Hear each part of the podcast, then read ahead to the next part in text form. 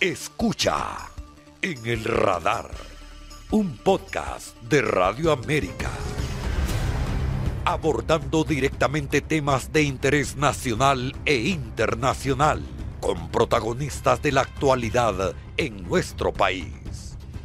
En el radar, un podcast de Radio América. Episodio 7 con Eugenio Sosa, director del INE, moderado por el periodista Rodolfo Colindre Cerazo. Saludos amigos, gracias por acompañarnos en un nuevo episodio de En el Radar, el podcast de Radio América donde dialogamos con personajes de la vida política y que funciona en el país, la gente que hace opinión pública. Este día nos acompaña el licenciado Eugenio Sosa. Todos lo hemos conocido como un gran analista, sociólogo, pero actualmente forma parte del gobierno de la República como director ejecutivo del Instituto Nacional de Estadísticas, el INE. Y hay muchos elementos que dialogar con él en este diálogo que emprendemos. Licenciado Eugenio Sosa, gracias por acompañarnos aquí en este podcast en el radar de Radio América. No, siempre es un honor estar en los estudios de Radio América y sabemos la, historia de este medio de comunicación que hemos seguido por años y hemos participado últimamente eh, haciendo análisis, así es que es un eh, de mucho agrado por el medio y por usted también, Rodolfo, estar aquí. Gracias. Y había estado usted en algún podcast, como dice usted, hemos dialogado tantas veces por Radio América, pero Hoy la tecnología, los tiempos nos llevan a la red social y esto del podcast son nuevos mecanismos, nuevos instrumentos que tenemos. ¿Cómo, cómo lo mira? No sé si había participado en alguno. No, interesante. O sea, uno de los grandes signos de, de la globalización y de los cambios en el mundo son las telecomunicaciones, toda la era virtual, la era de la información, como conocemos en la sociología. Fíjese que directamente en esta modalidad no.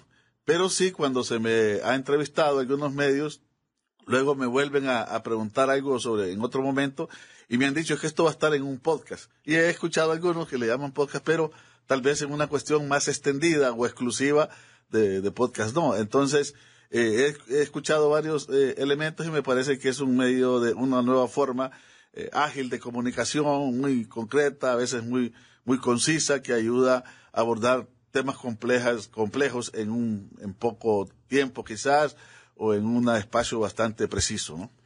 Bueno, y una iniciativa de Radio América que, como dice usted, ha estado tanto y ahora pues nos ampliamos al mundo, ¿no? Sí, bueno, yo creo que eh, uno de los mayores desafíos de, de, los cambios mundiales los han vivido los medios de comunicación y los comunicadores, los periodistas. No cabe duda que todos los medios se han reinventado, se han reinventado los periodistas y hoy en día es difícil hablar de, de, un, de una única forma de difusión.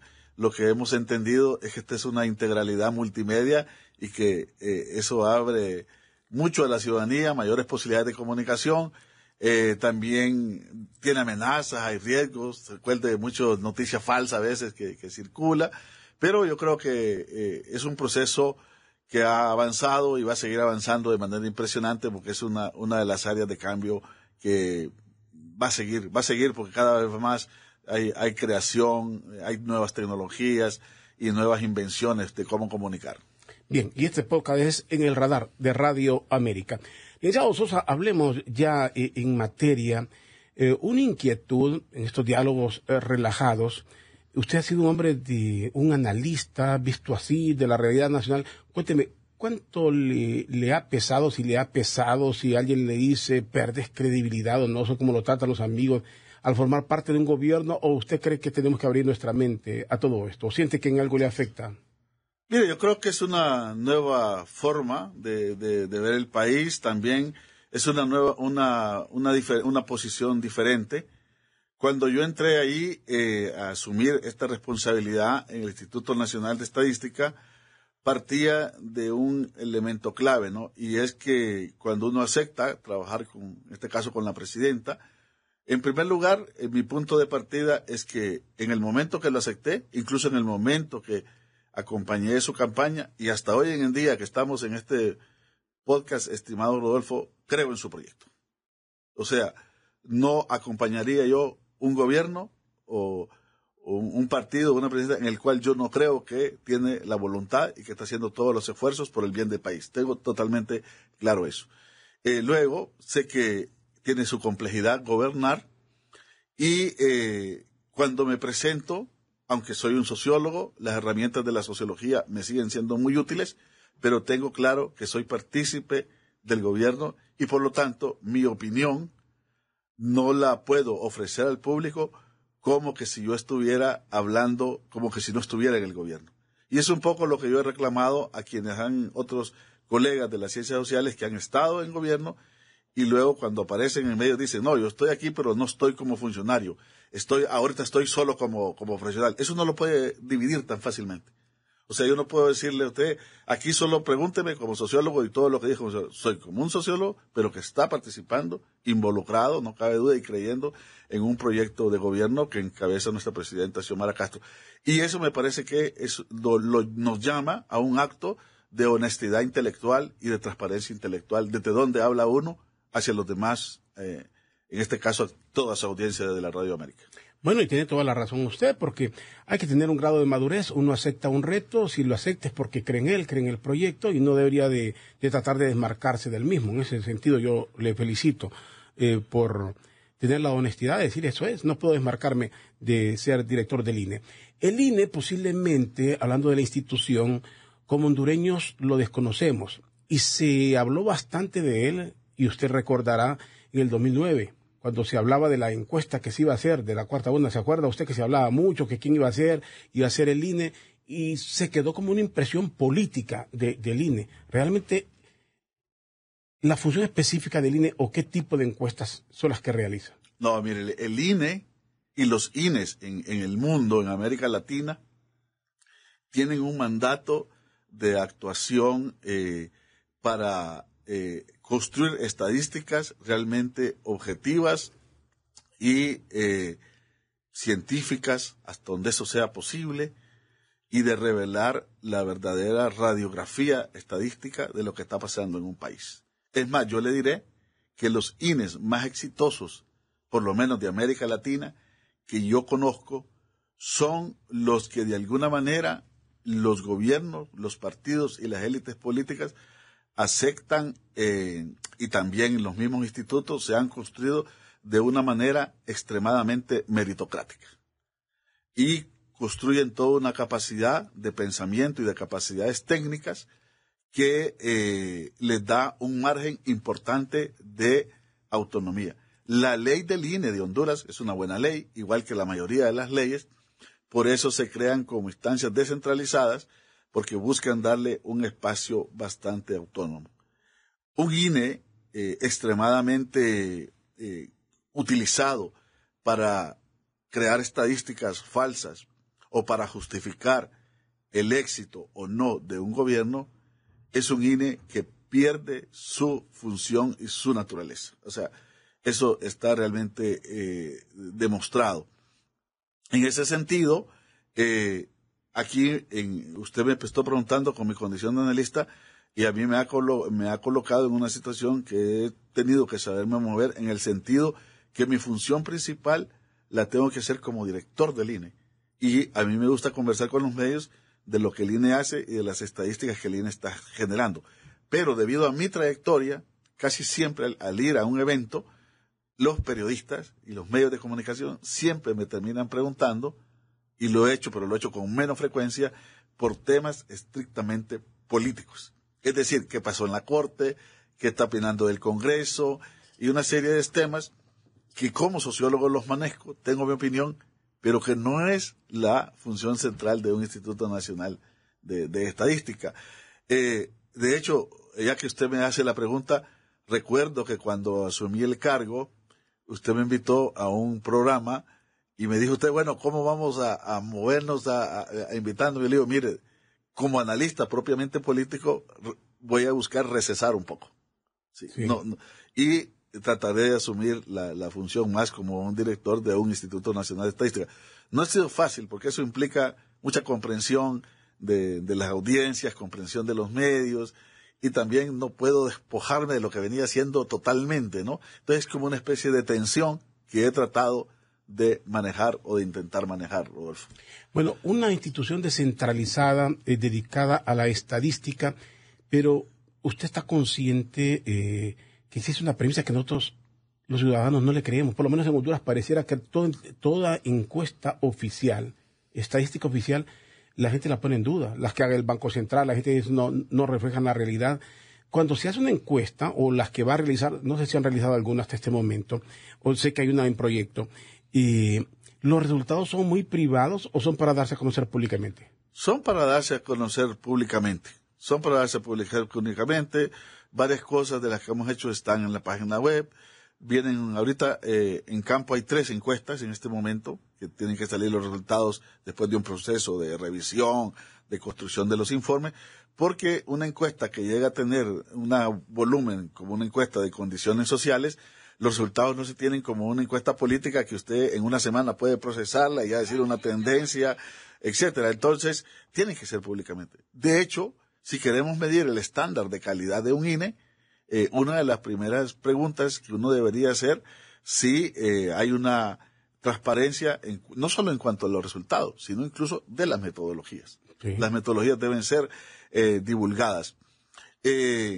De hecho, pero en América Latina sobre todo, los INES viven muchas tensiones porque hay una cultura política en América Latina de donde prácticamente hay una relación entre lo político y lo técnico muy fuerte en toda la institucionalidad. Y en eso no, casi no escapa ningún país. Le voy a dar eh, un ejemplo que fui a visitar en, en, septiembre del año pasado, un censo de lo que es el IBGE, que es el Instituto de Geografía y Estadística de Brasil, y eh, ellos sabían, el Brasil es muy fuerte ese instituto, tiene una capacidad técnica impresionante y una autonomía muy fuerte. Sin embargo, en la época de Bolsonaro, por dos años les retuvo el presupuesto de un censo de población y vivienda. ¿Por qué? Bueno, porque entra el tema del peso político sobre el peso técnico. Eh, le puedo decir que en, ah, en Bolivia estuvo paralizado un censo también, porque a partir del censo se reordenaban los escaños del, de, en, el, en el Congreso y a partir de ahí se hacía la distribución de, de, digamos, transferencias a, los, a las provincias. Y eso hizo que Santa Cruz eh, se opusiera al censo y entrara en una paralización evitando que se hiciera el censo. Santa Cruz de Bolivia, que es una de, las regiones más ricas y más grandes eh, eh, de mayores recursos de Bolivia. Y así podemos ir enumerando, ¿no?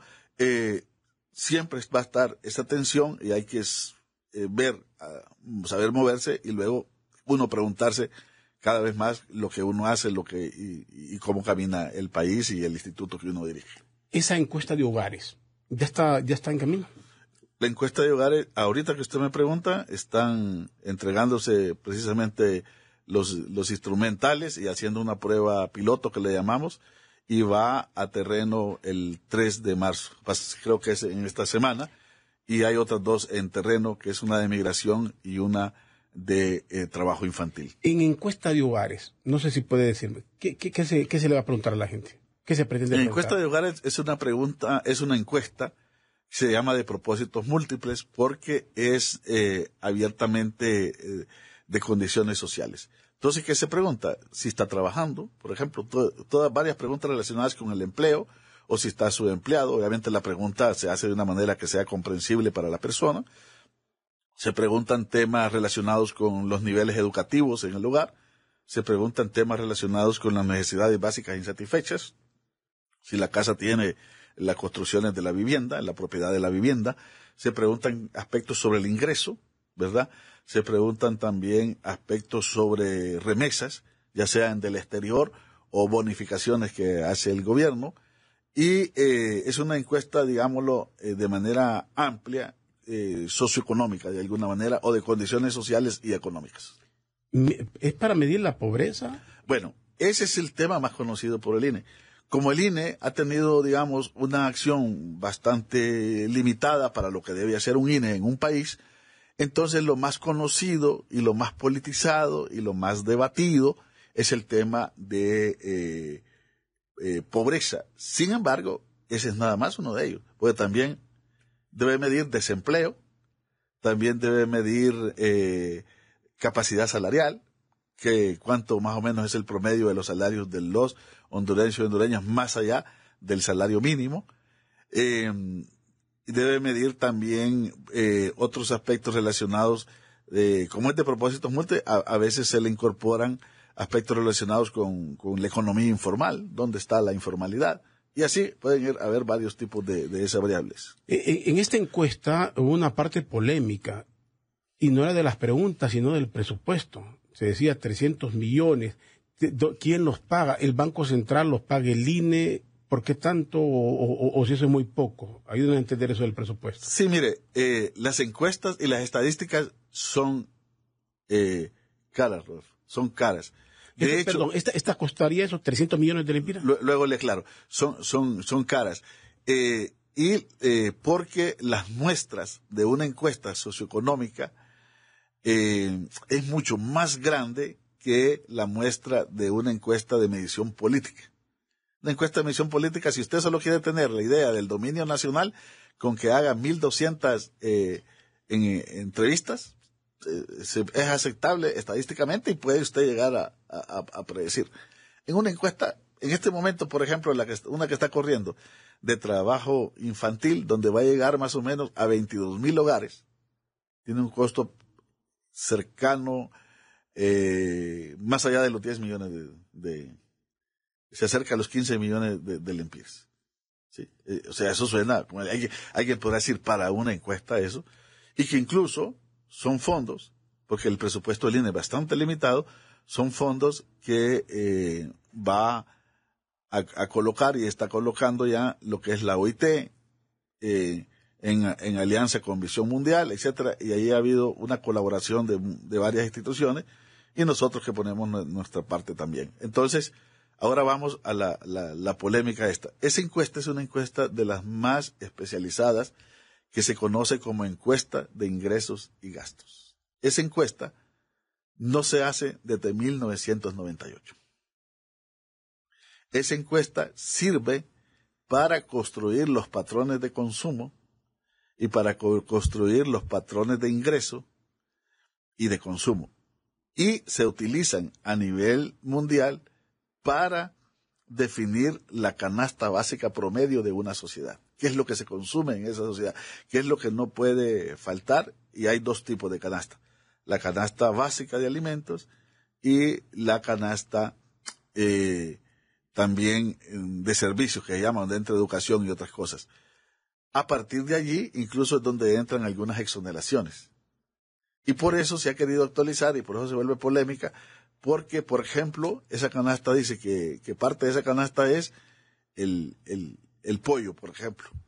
Pero el pollo que está allí en esa canasta, hecha en el 78, luego eh, que hubo una media actualización en los 90 y la última es del 98, ese pollo que está ahí es el pollo que usted va y compra eh, en, en pieza bruta, no, no, no en supermercado, empacada, ni nada de eso o una libra de carne de que va a la carnicería y ve que lo cortan y le dan allí, deme este pedazo más de tajo o de qué, en eso. Pero luego, producto de las oxeneraciones, eh, se fueron metiendo otros tipos de, carnes que, vienen por la vía del supermercado y se fue un poco perdiendo vigencia sobre todo.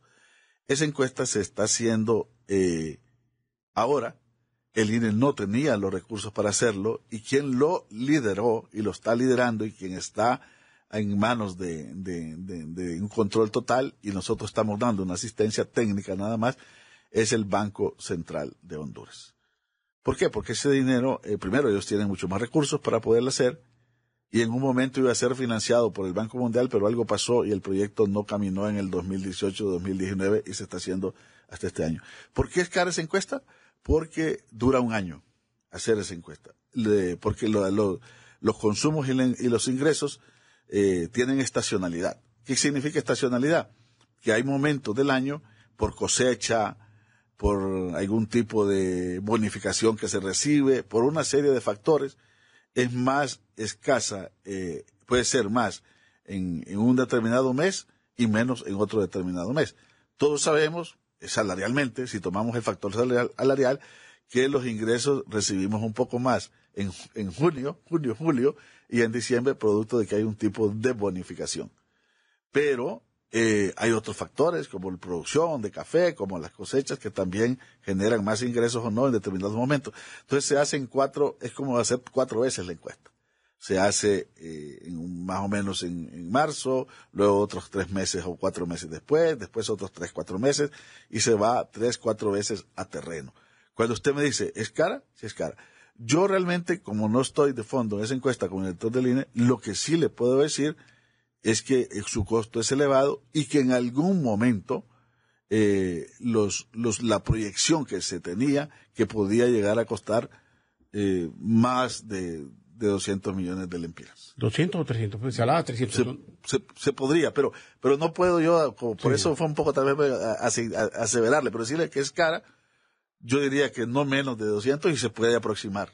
Se podría aproximar eh, a, unos 300, incluyendo, ojo, también, incluyendo desde el momento de toda la preparación. Imagínense que se capacitan más de 100 personas por un mes y normalmente no se les paga salario, pero sí hay que darles de comer y hay que darles también, eh, por lo menos la movilización, los gastos de ir a recibir la capacitación. Entonces, desde ese momento hasta la publicación, que puede ser informes en imprenta, más los eventos de divulgación, probablemente un costo en ese largo trayecto. ¿Cuántas personas participan promedio en todas estas encuestas? Eh, y no sé si son todas son de campo o, utilizan la metodología de, llamadas o, de, otro, de otra forma. Hasta ahora en el INE prevalece campo, prevalece encuesta cara a cara. Primero, porque las encuestas son extremadamente complejas. Acabamos de terminar una de violencia hacia las mujeres con una cantidad de variables y de preguntas que sería imposible hacerla vía teléfono o vía un aparato que hay ahora, eh, aparatos inteligentes que ellos mismos pueden eh, generar una pregunta y repreguntar. Entonces, eso sí, eso se ha incursionado más en las encuestas propiamente políticas, porque tienen 10 preguntas, máximo 15 preguntas. Entonces, se pueden hacer. El INE ha hecho pregunta, eh, encuestas telefónicas muy cortas, tiene alguna experiencia, sobre todo que se hicieron en el contexto de la pandemia, con el PMA y con otras instituciones para preguntar cómo estaban haciendo en la sobrevivencia o cómo estaban haciendo, si habían caído sus ingresos, pero era para hacer encuestas extremadamente cortas de, 10, 15 preguntas. Eh, ¿Cuántas encuestas lleva cada, cada persona? ¿Y cómo la controlan? Porque si es una hoja, eh, la, mentalidad picaresca que podemos tener todos. Alguien se sienta por ahí y dice, Ay, ya no voy, aquí las lleno, yo, las puede llenar alguien. ¿Qué, tipo de control existe sobre eh, esto? Eso se está superando. Por ejemplo, eh, hoy en día, en el Instituto Nacional de Estadística ya no se usa papel para ninguna encuesta. se usa un dispositivo que puede ser un teléfono o puede ser una tablet. Entonces, esa encuesta, primero para, para poder supervisarla, siempre van supervisores a campo. Hay unas supervisores y van en grupos y hay un supervisor del INE y, sabe que la gente va, que, que, que, se dirige a las casas. Y luego esa encuesta a diario entra a nuestra base de datos. Es decir, en, en las computadoras del INE, una vez que regresan a los hoteles o se acercan donde hay conexión, entra al, a la base de datos del INE y eso da mayor claridad de, que no se está llenando eh, bajo el árbol, como se decía antes.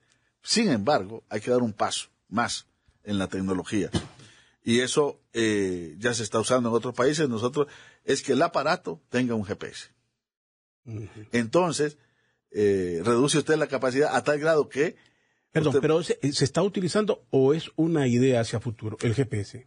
En muchos otros países ya está en campo y nosotros vamos hacia ellos nosotros hacia la idea. Si nosotros estamos eh, buscando, eh, ya tenemos diseñado, estamos viendo si finalmente vamos a tener los recursos para el censo de población y hay un sistema eh, incorporado en el presupuesto que nosotros vamos a saber en terreno dónde está cada encuestador, en qué momento, si se salió de las que le asignamos del sector o se fue a otro sector, a que no le tocaba. Todo eso es hoy en día con la tecnología es totalmente manejable y predecible y controlable. Ah, eh, falta dar un salto en tecnología en el Instituto Nacional de, Estadística, pero hemos conocido de eso, aprendido y es algo que no, que no está en el otro lado de las posibilidades. ¿Está en, el, en, el, en la agenda algún tipo de encuesta orientada al campo político? Vamos, una constituyente, eh, reelección u otras cosas que usted sabe han sido el pan de cada día en Honduras? No tenemos nosotros proyectado ninguna encuesta en el INE de carácter político, ni tenemos ninguna petición de una nuestras autoridades, de la presidenta o, o una decisión de este tipo de hacer ese tipo de encuestas. Eh, sí tenemos proyectado eh, para, para este año, para después de junio, el segundo semestre, hacer una contribución de eh, una encuesta que le vamos a, que le estamos llamando de opinión ciudadana, pero no sobre temas eh, partidarios ni, ni, incluso electorales, sino un poco de percepción sobre algún tipo de problemas. Le voy a mencionar dos que probablemente sean los que se hagan. Eh, como sociólogo sé la importancia que tiene que eh, la presidenta y el gabinete de gobierno sepan qué piensa la ciudadanía, no solo si ella está aprobada, si la aprueban, o como le cuesta política, o si la declaran favorable su personalidad o desfavorable su gestión, eh, o darle una calificación. No, sino una encuesta mucho más completa, por ejemplo, en dos temas queremos, queremos hacerlo, es el proyecto. Uno es corrupción. Entonces, preguntar, conocer la percepción de la gente, para la gente en el actual gobierno, cómo ve la corrupción. ¿Se está combatiendo? ¿No se está combatiendo? ¿Consideran que hay igual corrupción? ¿Que hay más corrupción? ¿O, que, o qué grado de corrupción? Eh, ¿Ven voluntad de combatir la corrupción? ¿No, no ven voluntad? Eh, y, y, el otro tema que también queremos colocar, la seguridad. ¿Funcionan los, eh, por ejemplo, qué piensa la gente del éxito? Eh, lo que sirve, sirve o no sirve según la percepción ciudadana en la declaración de zonas eh, de, estado de sitio, de estado de sitio o no, le, les afecta, cómo les afecta, no, no les afecta, si les afecta, y tener como un tipo de, de, medición de este tipo, pero de opinión ciudadana centrada más en los problemas y en cómo reciben las acciones del gobierno que en calificaciones políticas. Eh, cualquiera se puede poner a pensar, no sé, quizás a mí me pasaría, no sé, le pasaría a usted, saber qué piensa la población de uno. Esa no está. La temática la ordena directamente a la presidencia de la República. No, no, esta, esta es temática que hasta el momento, eh, producto de, de, obviamente, del horizonte de lo que son los, los problemas nacionales, eh, el INE propone hacer, ¿sí? Es decir, nosotros decimos, estas son prioridades de gobierno, entonces generemos algún tipo de estadística que le sirva para la prioridad de gobierno. En esa, en esa lógica es que buscamos conectarnos, ¿no? Eh, por ejemplo, ¿por qué hicimos una encuesta hacia la violencia de las mujeres? Porque además de ser, saber que es un tema enorme para el país, eh, también sabemos que la presidenta ha hecho una promesa, no solo electoral, sino ahora en gobierno, y la acaba de ratificar la presidenta de la Corte, de decir, tenemos que atender el tema de violencia hacia las mujeres. Entonces, qué bien caería, y lo vamos, vamos, estamos ya en la producción del informe con, un apoyo de, del programa de las Naciones Unidas, decir, miren, nosotros como INE tenemos una valoración estadística de cómo está viviendo las, mujeres el tema de violencia hacia ellas. Y aquí está. Eh, ese es nuestro papel. No, no, no hay eh, una, una cuestión eh, de mandato de a nosotros de que, de qué hacer. Ahora, si nos reunimos, y recibimos demanda de otras secretarías. Y ahí sí pactamos, hacer un, podemos pactar. Le voy a poner un ejemplo. En este momento, que me estamos acá conversando, eh, están, estamos contribuyendo con turismo a hacer una encuesta de caracterización del turista. Entonces, se está desplazando gente a los aeropuertos y a las entradas turísticas para a todo aquel que visite el país se le pregunte si viene en planes turísticos, qué lugares va a visitar, cuánto va a gastar, eh, qué, le, qué no le gusta, qué Hay le una, gustaría. una que se ha realizado casi en forma, no sé si empírica o no, que en las salidas de las ciudades, pero le preguntan al local, ¿para dónde va?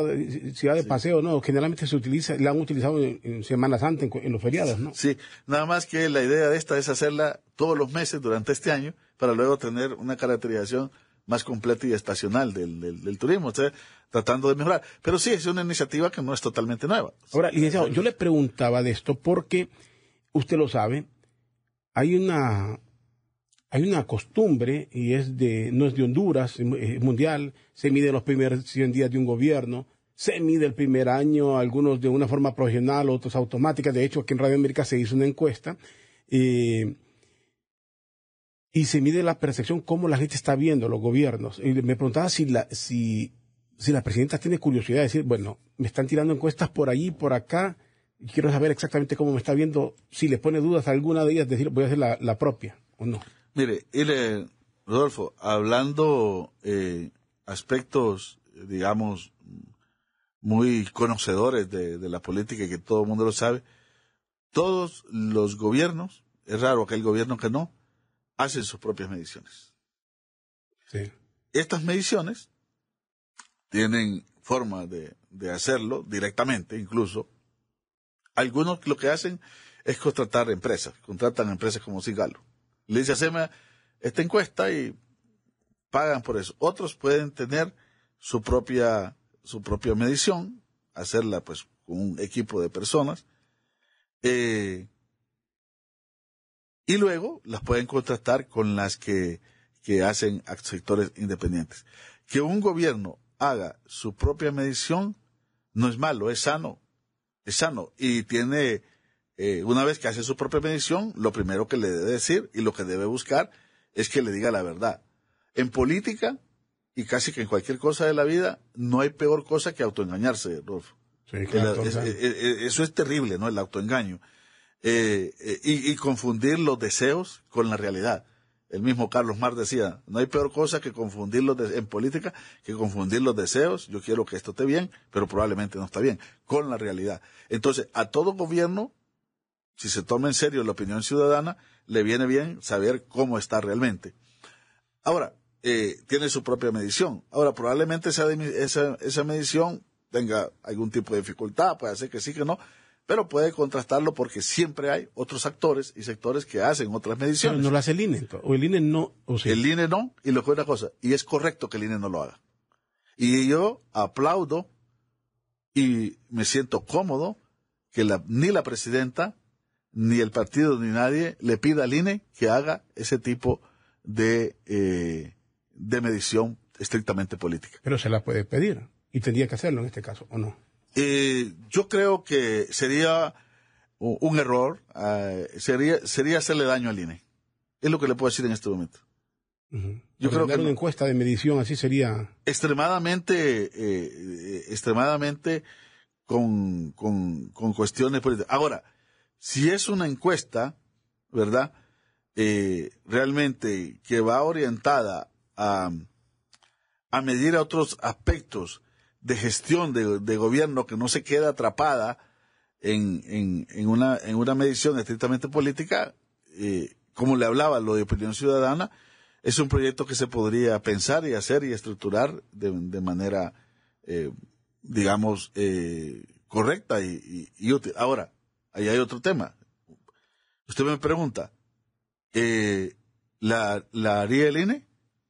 Eh, ¿O la podría hacer? Sí, la podría hacer. Ahora, los datos del INE, sean cuales sean, son los datos que debería dar y ser también, eh, y, bueno, compartirlos al público.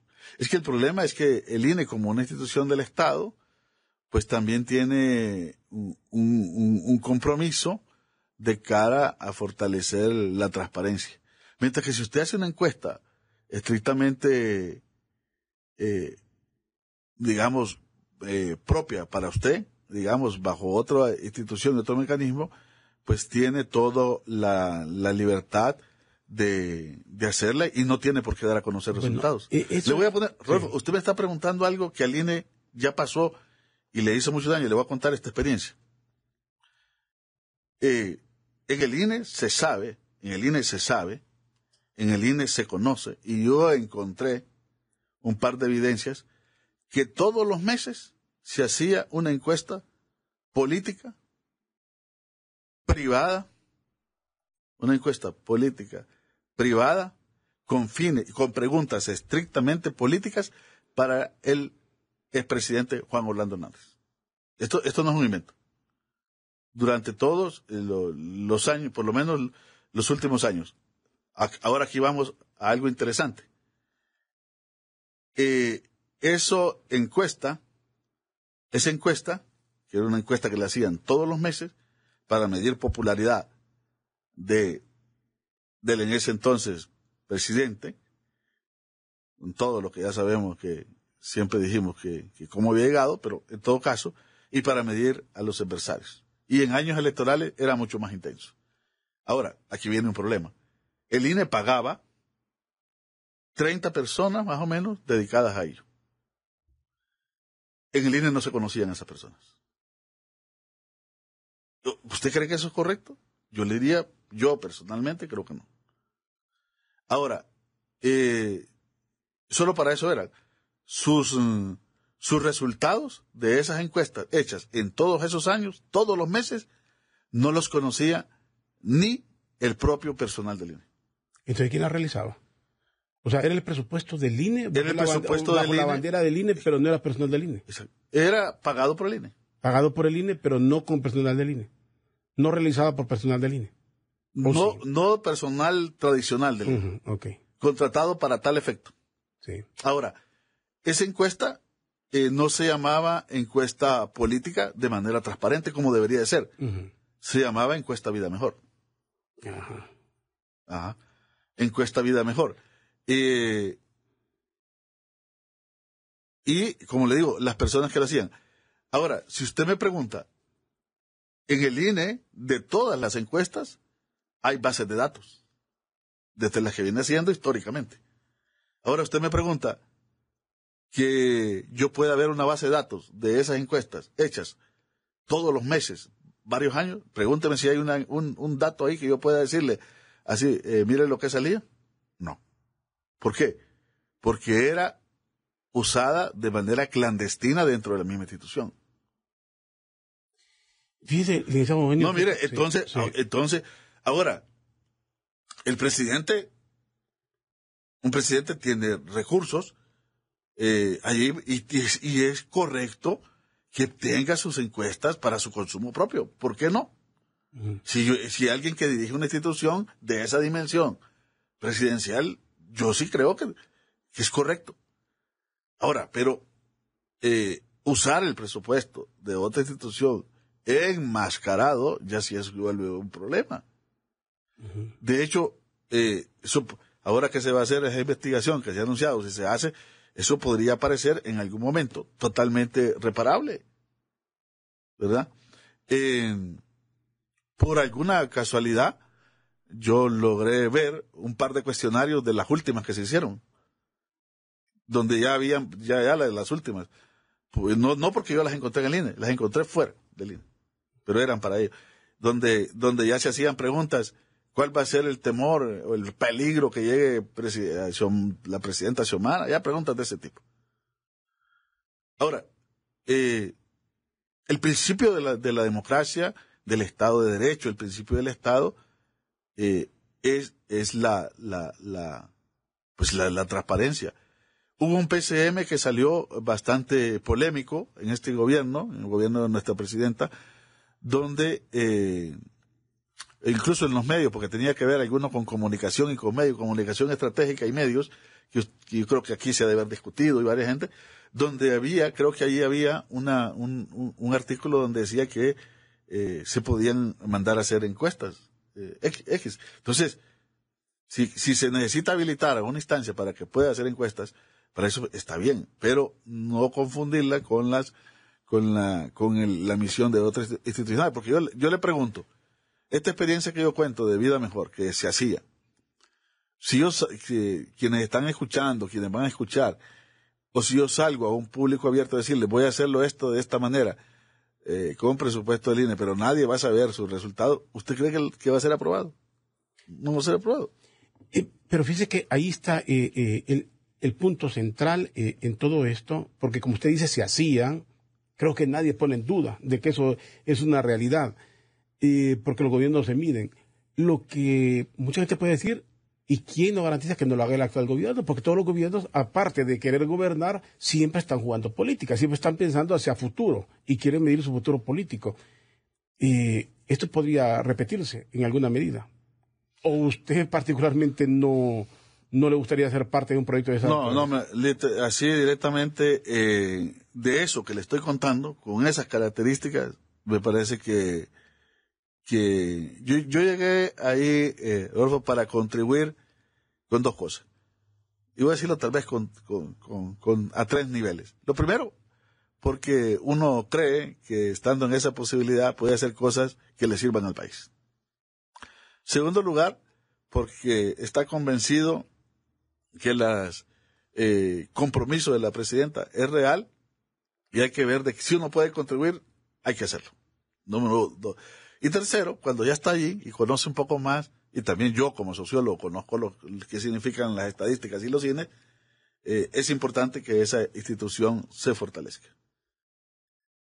Si yo hago cuestiones como las que estoy describiendo de vida mejor o parecidas, como usted dice, no tiene, alguien puede decir, eh, estoy, eh, no estoy aportando, sino probablemente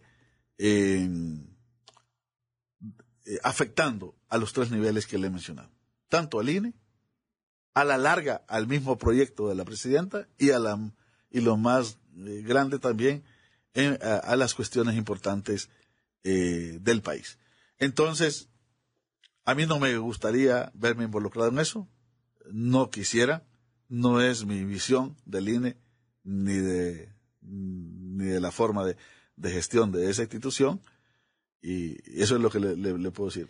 Bueno, aquí finalmente, le pregunto con eso, eh, porque es interesante y con la sinceridad y la forma como usted lo dice, que denota hasta preocupación de que no quisiera verse involucrado en algo de eso, eh, posiblemente mucha gente crea que esto, usted dice claramente, no está, no está en la agenda, pero podría aparecer en algún momento y hasta ese momento llegaría el licenciado Eugenio Sosa. ¿Me entendería? Hipotéticamente hablando. Hipotéticamente, hipotéticamente así debería ser.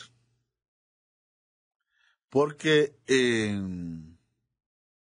incluso, eh, yo le voy a decir una cuestión. Hay un rumor, no permanente ni tan extendido, pero hay un rumor en pequeños grupos donde eh, se dice eh, va a haber la constituyente uh -huh. y incluso hasta audios he escuchado yo donde que circulan por lo menos alguna vez en las redes eh, y ahí está la, encuesta la va a hacer el Instituto Nacional de Estadística y casi que han dicho y para eso Eugenio Sosa está ahí yo le Eugenio Sosa no está para eso ¿va? ahora yo personalmente yo, Eugenio Sosa, sociólogo, ciudadano, yo sí creo que se debe preguntar al pueblo hondureño una serie de temas y no me da temor y me parece, hasta me gustaría a mí personalmente que incluso resolvamos eso de la constituyente y preguntáramos. Y, no, y, la, y fíjate que la constituyente no es lo más urgente ahora. Un tema que sí me preocupa, a mí en lo personal, y lo he dicho acá, es que no hemos resuelto ni el problema de la reelección. Uh -huh. Usted sabe que no lo hemos resuelto. Sí. Es un problema que ahí está, vivo, latente, en cualquier momento salta como un problema. Yo sí creo que sobre eso ya, preguntémosle al pueblo hondureño. Preguntémosle. Ahora, ¿quién debe hacer eso? Según la Constitución. ¿Quién debe hacer eso? Según la ley. ¿Quién lo tiene que hacer? El Consejo Nacional Electoral. Para eso es el Consejo Nacional Electoral y la Constitución para eso tiene las figuras del plebiscito y el referéndum y existen todas las condiciones. Y esa es su misión.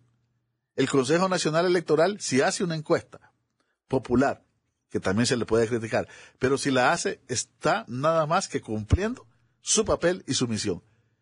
Si la hace el INE, para esos efectos, ya no está cumpliendo su papel y su misión, sino asumiendo un papel y una misión que le corresponde a otra institución. Bueno, lo dejó bien claro ahí. Y solo, y, con esto vamos a finalizar porque usted lo señala, y todos los políticos y los funcionarios, usted sabe que eso se puso de moda. Preguntémosle al pueblo, preguntémosle, aquí no se ha hecho ninguna encuesta, preguntémosle, ¿quién la debe hacer? Ya usted respondió, eh, eh, esas políticas le, corresponderían al órgano electoral. Se queda la referencia cuando se hablaba de la cuarta horda, que el expresidente siempre dijo, la hará el INE, ¿se acuerdan en aquel momento? Entonces quizás en la mente de la gente, el día que se haga, asumirían, asumirían, no necesariamente, pues la realidad que única vez, una vez más se invocaría al INE. Sí, queda, por eso la gente lo sigue mencionando, pero eh, primero, en, en, un primer momento, ese es un tema que eh, entró producto, producto de una, del desarrollo de la crisis. Es decir, el problema no empezó por el INE. El problema empezó primero por la vía institucional y toda la vía institucional se cerró.